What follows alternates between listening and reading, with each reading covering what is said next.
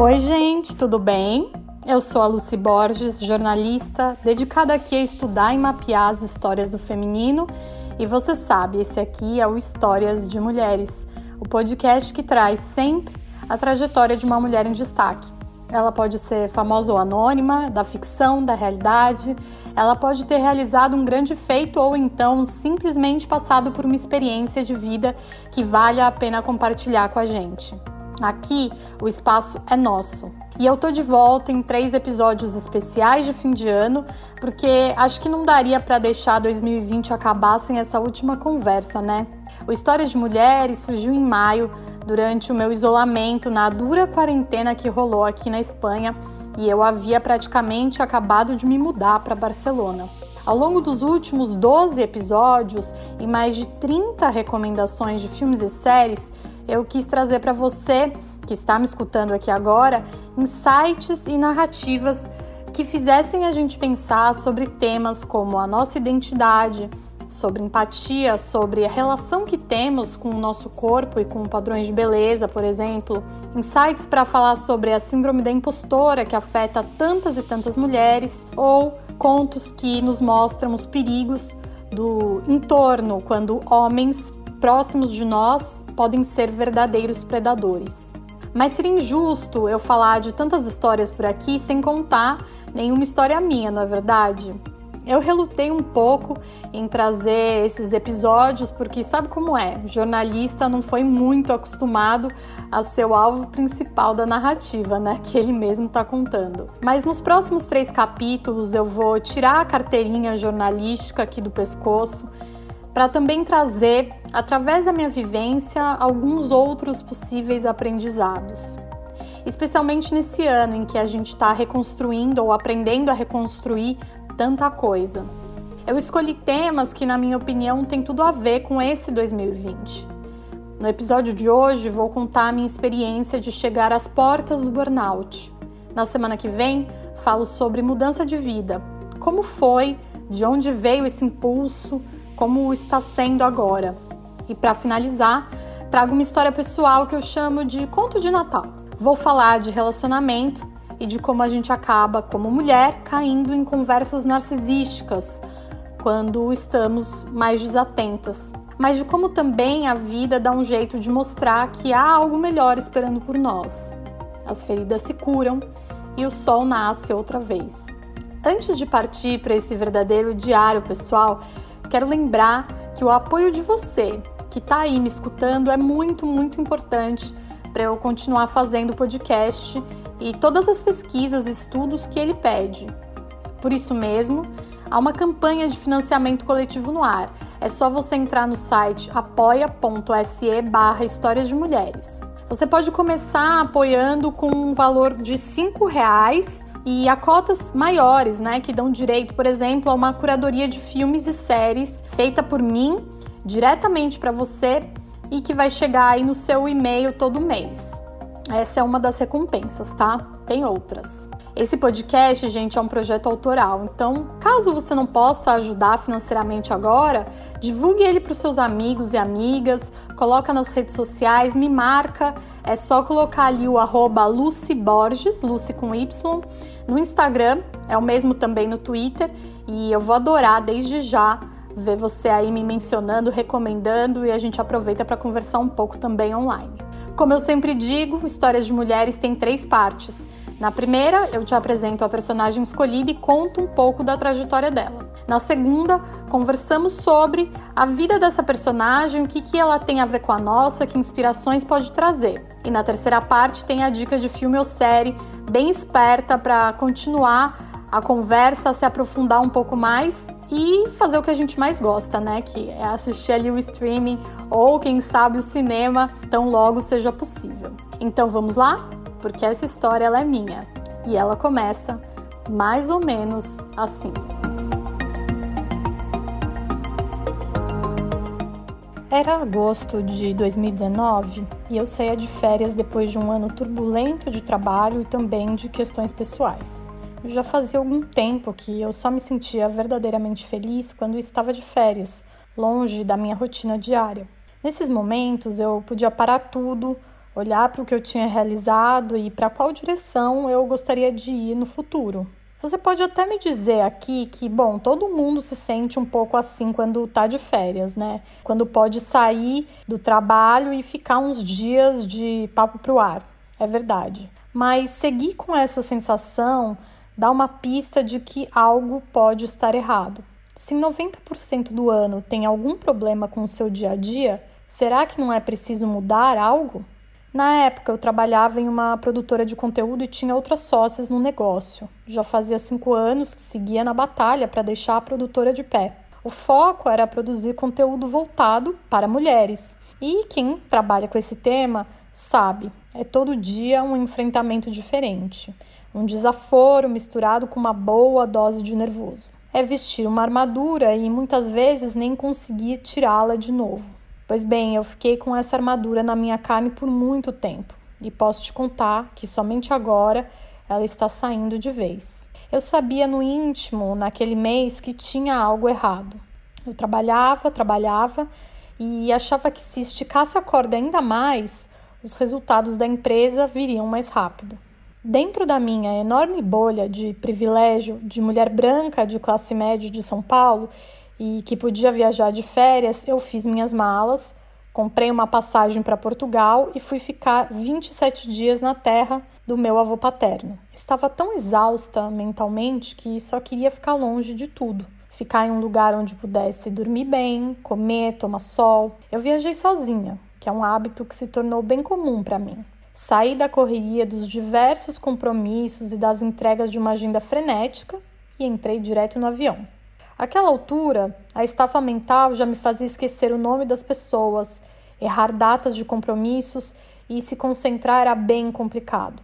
A gente demora para perceber que está no piloto automático, principalmente porque ainda tem muitas pessoas que acham normal levar a vida nesse ritmo. Bom, eu embarquei no voo São Paulo-Porto, respirei aliviada e finalmente comemorei que a minha pausa havia chegado.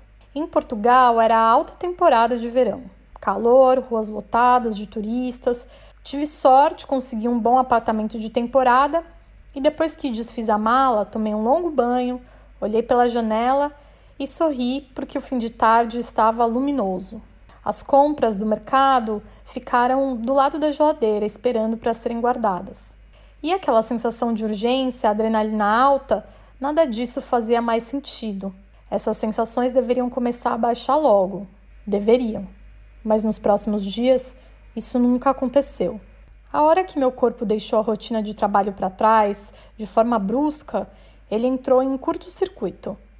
Nos cinco dias seguintes, ao invés de relaxar e ir desligando, era como se o meu organismo tivesse dado pane. O botão de SOS fora apertado e eu sentia diversas coisas ao mesmo tempo. Começou comigo não tendo sono à noite ou então dormindo de forma bem agitada, com pesadelos, acordando de hora em hora. Depois, durante o dia, havia períodos de cansaço tão profundos que a qualquer momento eu precisava deitar e fechar os olhos. No princípio, achei que seria diferença de fuso horário e uma soneca ou outra resolveria. No entanto, essa sensação de cabeça cheia, de falta de energia, não passava Havia vezes que eu acordava, tomava o café da manhã e, quando terminava de comer, precisava deitar de novo por mais uma ou duas horas. Junto com isso, fui percebendo que qualquer decisão, qualquer decisão mesmo, por menor que fosse, me paralisava. E olha, eu estou falando de coisas assim, bem bobas, do tipo: eu vou comer salada ou faço um macarrão para o almoço de hoje? De repente, lá estava eu sentada no sofá por 40 minutos sem conseguir decidir o próximo passo. Isso por mais irrelevante que esse próximo passo fosse. Se precisava ir ao supermercado, não tinha concentração para chegar ao fim da lista de compras. Sim, tinha uma lista, porque sem ela eu não conseguia trazer tudo o que precisava. Se estava seguindo um caminho no mapa para fazer um passeio qualquer, me perdia ao virar a primeira esquina. Não havia atenção e os meus pensamentos seguiam aceleradíssimos. Soma-se a isso uma ansiedade sem fim, ainda que nada estivesse acontecendo. Para diminuir o gatilho após a primeira semana, larguei o celular, ou tentei ao máximo fazer isso. Ler e ver filmes era impensável. Antes de chegar até a cena seguinte ou ao final da página, minha mente já estava lá longe, pensando em nada ou em possibilidades de coisas que nunca iam acontecer. E pela primeira vez desde que eu viajo sozinha há 10 anos, comecei a sentir medo, medo de estar sozinha. Me senti desamparada. À noite, achava que alguém poderia entrar no apartamento enquanto eu estivesse dormindo, então eu ficava tensa, trancava a porta e colocava cadeiras diante dela. Me sentia claustrofóbica caso fechasse a porta do quarto. Evitava sair de casa de noite, mesmo estando em uma cidade segura, em que as noites quentes de verão se seguiam uma após a outra, com barulho de gente na rua conversando e indo e vindo nos bares e nos restaurantes. Em um certo dia, me debatendo com esses medos sem sentido, comecei a pensar em um passeio de carro por cidades ali dos arredores do porto. Eu dirijo desde os 20 anos, eu adoro fazer isso. Mas novamente fiquei paralisada, com meu cérebro debatendo entre o medo e o desejo. Demorei quase 10 dias para seguir com a ideia adiante, alugar um carro e cair na estrada. Eu tinha medo de tudo dar errado. E comecei a duvidar que eu pudesse realizar aquilo, ainda que fosse uma tarefa ridiculamente fácil.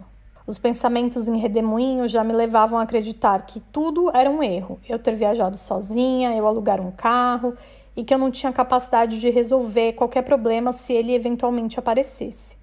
Não foi nesse momento, não, que eu percebi que a minha exaustão mental tinha me levado ao limite. Bati as portas do burnout e, ao mesmo tempo em que a mudança brusca de rotina com a viagem me fez experimentar uma confusão de sentimentos e de sintomas até no corpo, ela também acabou me salvando na marra de chegar a esse esgotamento de uma vez por todas. Até o décimo dia de viagem, mais ou menos, eu tinha medo de falar com as pessoas na rua, evitava multidões e comecei a desejar ser invisível.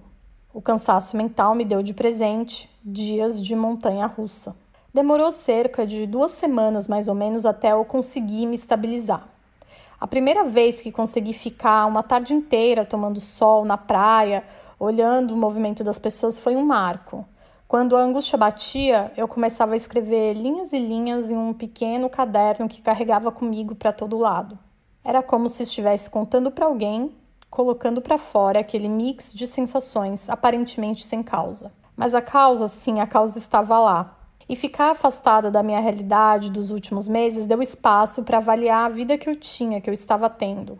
Percebi que nos últimos dois anos eu passava quase todos os dias da semana até mais de nove horas da noite no escritório, que eu havia abraçado responsabilidades demais, muito além do que deveria, que estava envolvida em amizades que haviam se tornado tóxicas bem como um afé ou outro amoroso que tinha também entrado nesse campo de toxicidade. Vi que estava me tornando uma pessoa frustrada e controladora, e essa não era quem eu realmente sou. Por mais que quisesse que meu negócio fosse mais bem sucedido, ele não poderia ser mais importante do que eu mesma. Quando estamos tomadas pela síndrome da boa moça, só o que a gente faz é, bom, tentar agradar todo mundo. Você é incapaz de se indispor e verbalizar seu ponto de vista justamente por medo. O mesmo medo que talvez eu tivesse sentindo lá durante a viagem. E a boa moça, ela está sempre aguentando tudo, porque ela quer ser a melhor aluna daquele curso chamado Vida. Ela não corta relações com ex-namorados abusadores, com amigos egocêntricos ou colegas de trabalho que só aparecem para pedir alguma coisa ela vai carregando tudo nas costas porque ela precisa incessantemente agradar. E a verdade é que naquele momento eu estava tão cansada que meu lado naturalmente rebelde, confrontador, questionador, não conseguia combater a boa moça. Em desequilíbrio por ter chegado ao meu limite mental, até a minha própria personalidade ficou abalada. Os dias dessas turbulentas férias, eles foram passando, sabe? Com o tempo, o sol, as caminhadas, eu caminhava até 15 quilômetros por dia. Enfim, com o celular no modo avião por muitas horas e outras ainda em silêncio, mas escrevendo, eu fui vendo paisagens bonitas, tendo experiências novas e pouco a pouco aquela agitação na mente começou a melhorar. No início das minhas férias de quase burnout, eu sentia meu corpo tremer era como se as células corressem de um lado a outro, chocando-se umas com as outras.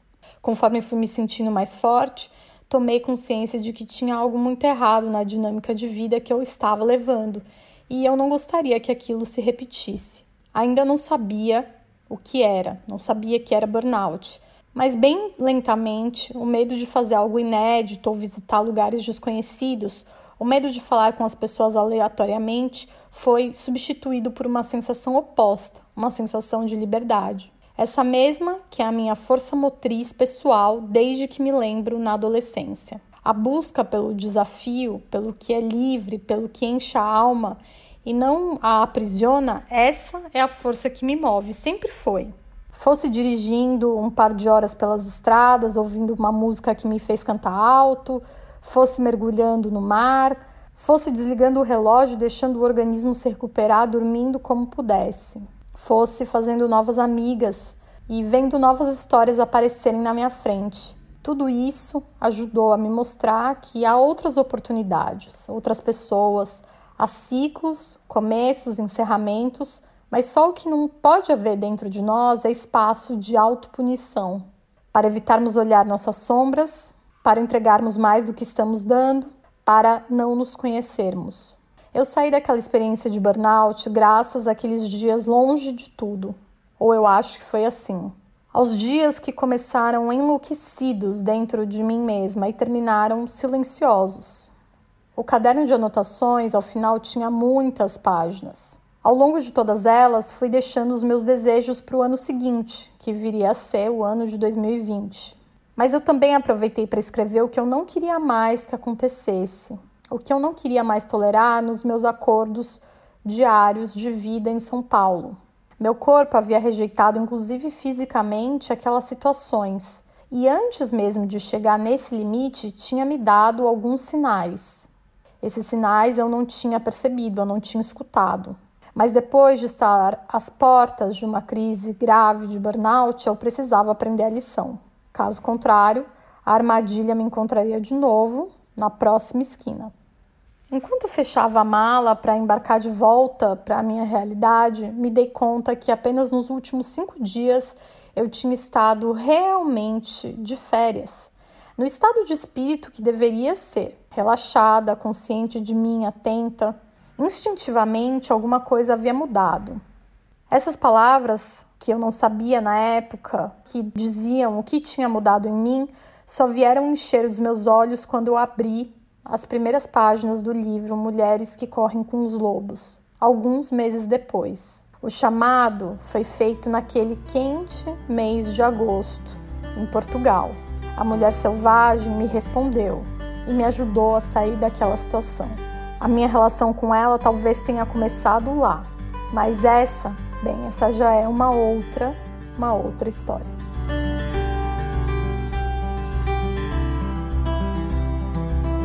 Bom, gente, esse foi um resumo íntimo ali da minha chegada até as portas do burnout, como eu costumo dizer. A verdade é que, mesmo quando as férias acabaram, eu não tinha me recuperado totalmente dele. Mas eu havia entendido que as coisas não estavam saindo bem, que uma dinâmica ali precisava ser mudada e eu investi por esse caminho. Eu acho que você já deve ter ouvido falar da síndrome de burnout, né? Se não estiver, também esbarrando com ela a essa altura do ano. Ela acontece basicamente quando a pessoa experimenta uma exaustão física e mental tão grande, resultado de ter ficado por longo tempo sob estresse, em geral profissional. Ela pode culminar numa enorme dificuldade de se concentrar e de desempenhar tarefas, ainda que essas tarefas sejam, por exemplo, coisas que você gosta de fazer dentro do seu trabalho, dentro da sua empresa. No burnout, você também se sente emocionalmente esgotado, tem um cansaço físico e mental que não passa. E é preciso ter cuidado, porque muitos sintomas do burnout se assemelham aos da depressão, essa sim uma doença diagnosticada. De acordo com a OMS, a Organização Mundial da Saúde, a gente vive na era do burnout agora. Esse estresse crônico gerado por relações descompensadas com o trabalho. E a pandemia de Covid-19 evidenciou ainda mais como estávamos todos, como sociedade, à beira de um breakdown. Só que ninguém colocava esse assunto à frente, ninguém falava disso com a importância que deveria. Mas agora não é à toa que a expressão saúde mental, por exemplo, está entre os termos mais buscados nas ferramentas de pesquisa desde os últimos meses. No caso das mulheres, ainda há um elemento a mais para ser levado em consideração, viu? Nossa carga mental é maior e as pressões sociais sobre nós também. Isso quer dizer, primeiro, que além de todos os desafios profissionais que enfrentamos, e aí a gente pode colocar ganhar menos para desempenhar a mesma função, né, sofrer assédio moral ou sexual em ambiente de trabalho, enfim, a lista é gigante. Mas além de todos esses desafios, ainda há a lista infinita de tarefas domésticas que muitos homens ainda acham que são tarefas exclusivamente femininas e de organização da casa, de cuidado com os filhos, com o marido, com pais, com sogros, com primos, com amigos, enfim. O cuidado de uma pessoa com a outra, ele é ainda visto como algo entre aspas feminino. E aí, com toda essa lista de pessoas e de tarefas para fazer, nós acabamos nos colocando em último lugar na lista das nossas próprias prioridades. Afinal, gente, a boa mulher é aquela que está atenta ao outro, né? Não é isso que a gente aprende?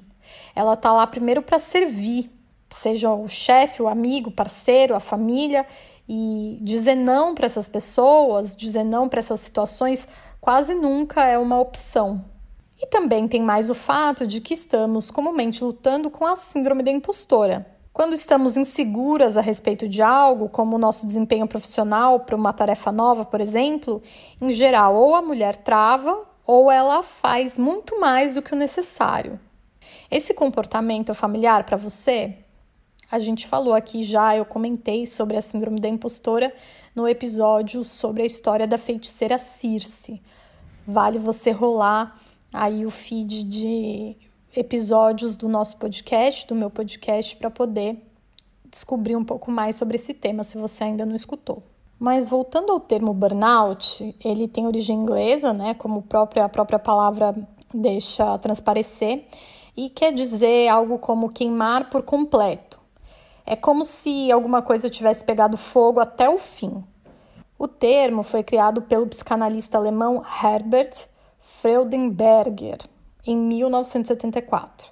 E ele mesmo parece ter passado por um episódio de burnout, porque trabalhava 12 horas por dia e à noite ainda atendia uma, numa clínica para dependentes químicos. Segundo as pesquisas que eu fiz, com o esgotamento físico e mental da rotina dele, certo dia o Dr. Herbert caiu da cama. E olha que ele nem tinha Instagram ou rede social para atualizar, hein, gente? Entender que se está com burnout não é algo fácil e muitas vezes o diagnóstico clínico, médico mesmo, pode demorar. Os especialistas em saúde costumam dizer que é essencial escutar o paciente para compreender se essas queixas que podem estar relacionadas ao burnout são mesmo é, efeito, sintoma disso ou alguma outra coisa mais grave, como depressão. Porque não há um exame, um check-up para identificar o burnout.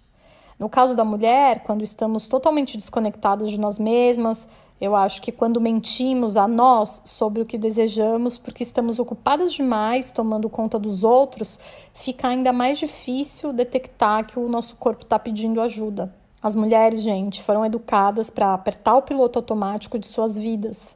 Ainda que esse piloto automático nos conduza a um caminho que pode ser o de colisão com um muro ou o de chegada a um beco sem saída.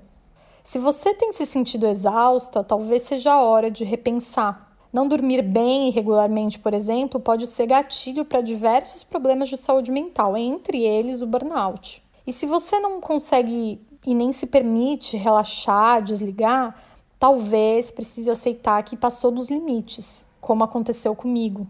Cabe a nós, e eu falei já bastante isso nessa jornada do Histórias de Mulheres aqui do podcast. Bom, cabe a nós questionarmos o motivo pelos quais estamos fazendo alguma coisa, agindo de determinada forma, principalmente se somos mulheres. Isso, gente, é uma questão de sobrevivência. Ao nos perguntarmos por que ou para quem estamos fazendo determinada coisa, talvez uma porta se abra e através dela seja possível compreender se estamos reproduzindo uma lógica de trabalho vinda de colegas do entorno, se a cultura da empresa é tóxica, se faz sentido sair depois das 9 horas da noite do escritório, por exemplo. Ou se tudo isso é reflexo do fato de que você pode estar fugindo de alguma outra coisa da sua vida, porque a parte emocional também queima até o fim, né, entre aspas, como significa a expressão burnout.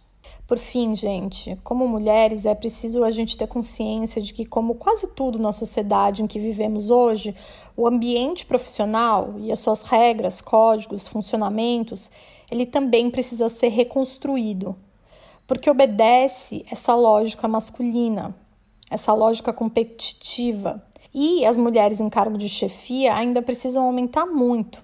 Ainda há casos que, mesmo em situações em que há mulheres em cargos de chefia, esse tipo de ambiente com regras e códigos não saudáveis, ele continua sendo reproduzido. Então, nós precisamos estar atentas. A autocobrança exagerada consome a nossa força, seja ela mental ou física. Rompa o ciclo, roa a corda, dê as costas. Se precisar, vá embora. Quem tem que queimar até o fim, gente, é o patriarcado, não é você. O nosso trabalho não pode custar o preço da nossa sanidade. Bom, e agora para encerrar o nosso episódio de hoje, vamos para sugestões de filmes e séries. E olha, estranhamente, gente, não há assim um filme ficcional dedicado exclusivamente a contar uma narrativa de burnout, tá? Eu, pelo menos, não achei nenhum filme, um longa-metragem ligado de maneira tão uh, intrínseca com esse tema. Mas os seriados médicos, e aí tem vários, né, famosos, como Grey's Anatomy, por exemplo, que é um dos meus favoritos da vida, esses seriados costumam trazer muitos episódios em que os personagens chegam aos seus limites, né? O limite de atuação mental e profissional ali causado por questões de estresse e por estar sob pressão por um período muito prolongado. Aliás, esses dados são bem notórios. Esse ano, com a pandemia de Covid-19, os médicos, enfermeiras, muita gente que trabalha na área da saúde está entre os mais afetados pela exaustão mental, mais afetados pelo burnout, por causa, obviamente, de toda essa situação que o, a contaminação do novo coronavírus trouxe para as nossas vidas. Quando eu comecei a pesquisar sobre quais obras podiam nos guiar para uma reflexão maior sobre o que é viver né, nesse limite de estresse causado pelo trabalho, me veio à mente, quase que de bate-pronto, um filme chamado Um Dia de Fúria. Esse filme é um clássico do cinema norte-americano dos anos 90.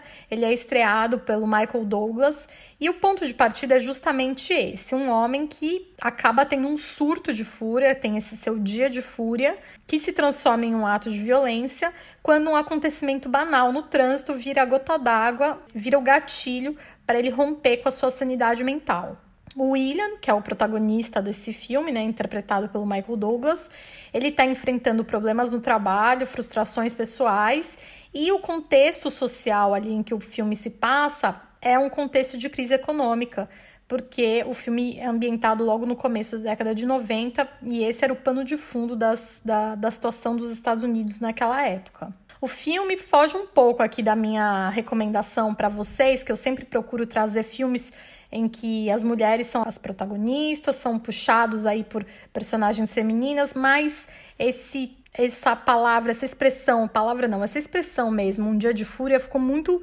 popular por causa da, do longa-metragem. Então, se você ficou curioso para ver o estrago que esse é, Dia de Fúria fez é, na trama, né? A produção ela tá disponível para você alugar lá no Google Play, tá bom? E aí, continuando pelas minhas pesquisas para trazer as recomendações para o episódio, é, eu vi muita gente associar o Diabo Veste Prada, né, a trama do filme Diabo Veste Prada, que é esse super sucesso de 2006, ao tema do burnout. Eu, Luciana, particularmente, eu acho que esse longa-metragem ele tem mais a ver com questões de assédio moral no ambiente de trabalho. Né? Lembrando que ele é estrelado pela incrível Mary Streep e pela Anne Hathaway, e ele é baseado no livro O Diabo Veste Prada, o livro homônimo, em que a personagem principal, que é uma jovem assistente interpretada pela Hathaway, vai sendo pressionada e assediada mesmo pela chefe, que é a Miranda Priestley, esse personagem que uh, todo mundo conta que foi inspirado na editora de, de moda, na editora-chefe, na verdade, da Vogue norte-americana, que é a Anna Wintour. Então, eu acho que esse filme, ainda que ele tenha algum alguma ligação ali com o burnout, porque a gente está falando de um ambiente de trabalho super competitivo, em que horários não são respeitados, em que a própria vida pessoal ali da, da protagonista não é respeitada, eu acho que ele tem uma intersecção maior com as questões de assédio moral no trabalho do que exatamente com uh, sintomas e com uma experiência de burnout, tá? E aí, conforme eu fui fazendo aqui o roteiro do nosso episódio, eu me dei conta de que talvez um outro filme que também não fale diretamente de questões de burnout, mas possa nos trazer é, de uma maneira cruzada uma associação com. Uh, com o tema em si, né, com o tema do burnout. Trata-se do Comer, Rezar e Amar que é esse filme também bem popular de 2010, que você pode é, encontrar uh, na Netflix. Ele está disponível em várias plataformas de streaming, na Netflix e na, no Amazon Prime, e estrelado pela Julia Roberts, né? O filme é uma adaptação do livro que tem o mesmo nome também, Comer, Rezar e Amar, que é o livro escrito pela Liz Gilbert, que conta a experiência dela mesma de tirar ali um sabático e depois de se divorciar e da vida dela chegar ali num beco sem saída, num ponto em que ela decide largar tudo para trás e sair em viagem pelo mundo para poder entender quem que ela era naquele momento, é, como que ela podia se autoconhecer.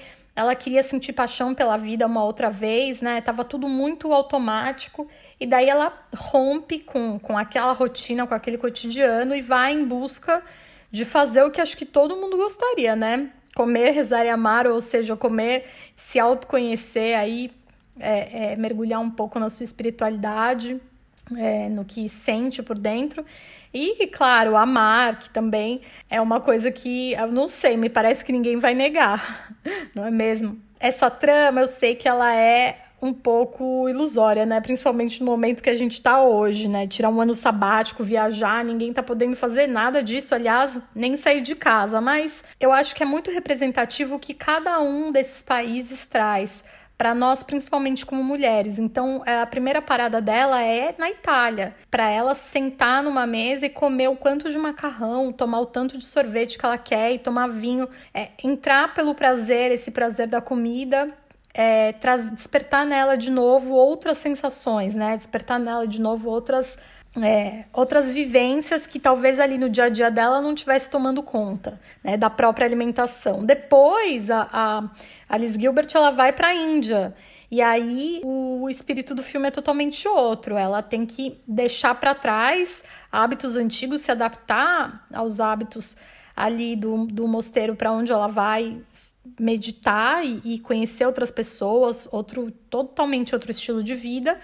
E aí ela também dessa maneira, rompendo com o que ela tinha antes, com a realidade estabelecida de antes, ela ela consegue acessar por uma experiência a espiritualidade dela, ficar mais calma, enfim, ter ali a sua própria experiência é, espiritual. E por fim, né, quem não gostaria de encontrar um amor andando por uma praia belíssima?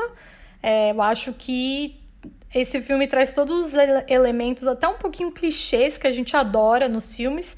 E aí, quando a Alice chega em Bali, na Indonésia, ela acaba conhecendo um homem que, né, história real, ele era brasileiro. A Alice Gilbert ficou casada com esse brasileiro bastante tempo. E aí, eles acabam se apaixonando, né? Então, claro que a gente não tem ali os milhares de dólares que a Alice deve ter gastado para fazer essa viagem. Esse filme claramente inspiracional, como eu disse, principalmente nos dias de hoje mas eu acho que ele serve muito claramente para a gente ver é, como que é viver numa vida de piloto automático, né? Quando você está cumprindo ali o seu roteiro de boa moça, tentando agradar as outras pessoas, tentando entrar num, num modelo de vida. Ela estava casada com um cara uh, teoricamente bem sucedido, ela tinha ali a carreira dela, o cara queria ter filhos, e aí ela não queria nada disso. Ela nem sabia o que ela queria, mas ela acabou rompendo com aquela estrutura para poder descobrir o que, que era. E, na minha opinião, comer, meditar e transar fazem maravilhas pelo estado mental da gente, né? Não só da protagonista em questão, mas da gente também. Então, eu pensei aqui que esse filme pode fazer um cross com o nosso tema de hoje, que é o burnout. Mas falando especificamente então do burnout, tem um documentário que é um documentário alemão que chama From Business to Being de 2015 que está disponível na Netflix. É um documentário curtinho, uma hora e vinte, uma hora e meia. E ele traz uh, muitos, muitos depoimentos de pessoas que passaram por burnout. Tem especialistas em neurociência falando sobre o impacto desse estresse é, é, na, na, nossa mente. Ele traz um pouco mais uh, precisamente o tema do burnout e os depoimentos das pessoas, mas ele é um documentário um pouco mais técnico. De qualquer maneira, eu recomendo, ele é rapidinho e muito focado em como a meditação pode nos ajudar a chegar ali numa autoconexão, em se conectar como mindfulness e, e a meditação são importantes para a gente também botar o fantasma do burnout para longe. Por último, gente, eu quero recomendar um livro, tá? Não tem a ver com filme, não ainda, pelo menos, mas é um livro que serve muito para quem é, tem o próprio negócio, serve para todo mundo, na verdade. Mas eu acho que, já que a gente falou de coisas é, inspiracionais, eu dei dica aí de filme que é Comer, Rezar e a Marca, é totalmente inspiracional, eu queria trazer esse livro que chama Essencialismo, a disciplinada busca por menos. O autor é o Greg McOwen. Ele não é um livro novo, ele foi lançado em 2015, mas ele é um livro bem de capítulos curtos, bem direto, bem prático, para ajudar a gente a colocar limites nas questões profissionais. E aí nada do que acontece nesse ambiente de trabalho se transformar nessa bola de neve tão grande que engole todas as outras áreas da nossa vida. Então são sugestões práticas mesmo, tá? Como respeitar o seu horário de sono, por exemplo, ele tem um capítulo inteiro dedicado à importância de você dormir bem. Ele também tem outro capítulo dedicado a férias, que eu vou ficar aqui batendo nessa tecla. E eu não tô falando para você pegar e fazer uma viagem, gastar muito dinheiro, acho que a gente nem tá mais falando nesse, nesse tipo de mood, né? Nem é esse mais o momento de pensar por esse caminho, mas é, de ter o seu momento reservado para você fora do trabalho. É, o que, que significa? Porque o trabalho não nos define como pessoas, né? A gente não é o nosso trabalho. Nosso trabalho está a serviço da gente. Então, ele tem muito um capítulo em que ele fala sobre a importância das férias, em como, inclusive, pessoas tidas uh, pela nossa sociedade como bem-sucedidas sempre reservaram dias livres para que elas pudessem fazer outras atividades, exercitar o cérebro delas com outras coisas. Isso é muito, muito importante, né? Então, essas são dicas práticas.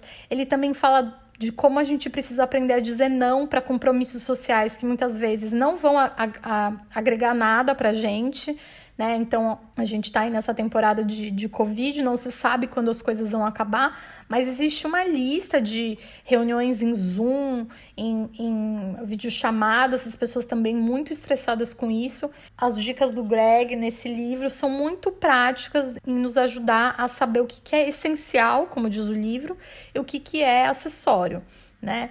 E aí ele junta o tema da disciplina, explicando que a disciplina em, em doses ali é, muito controladas, ou seja, de você conseguir fazer aquilo de uma maneira organizada, em que isso faz com que a gente avance, né? Tem essa sensação de que a gente avançou no trabalho, ao contrário da bagunça, da desorganização, que faz com que a gente tenha muitas vezes a sensação de que a gente naufragou naquilo que a gente se propôs a fazer. Então eu recomendo muito esse livro. Logo depois que eu voltei do episódio de burnout, de quase burnout ali das minhas férias, eu é, me dei, acabei esbarrando com ele pela internet e ele tá inteiro grifado. Ele também foi muito importante para eu entender como aquele estilo de vida que eu estava tendo antes, de fato, ele ia me levar exatamente para onde ele me levou. Então, que eu precisava mudar radicalmente é, a minha forma de pensar, é, coisas que eu ainda achava que eu podia tolerar e que não dava para tolerar mais, é, toda uma dinâmica de trabalho e de eu mesma ver a minha carreira profissional. Bom, pessoal, por hoje é só. Muito obrigada pela audiência até aqui e um agradecimento especial para os meus apoiadores queridos aqui do Apoia-se barra Histórias de Mulheres, né, do financiamento coletivo, que são a Cássia Castro da Silveira, Daniela Vieira, Edson Borges, Jaqueline Trindade, Camila Primazzi, Marina Guedes e Veridiana Marques Rosa. Vocês são maravilhosos e maravilhoso. E na semana que vem tem mais. Um beijo, boa noite e boa sorte.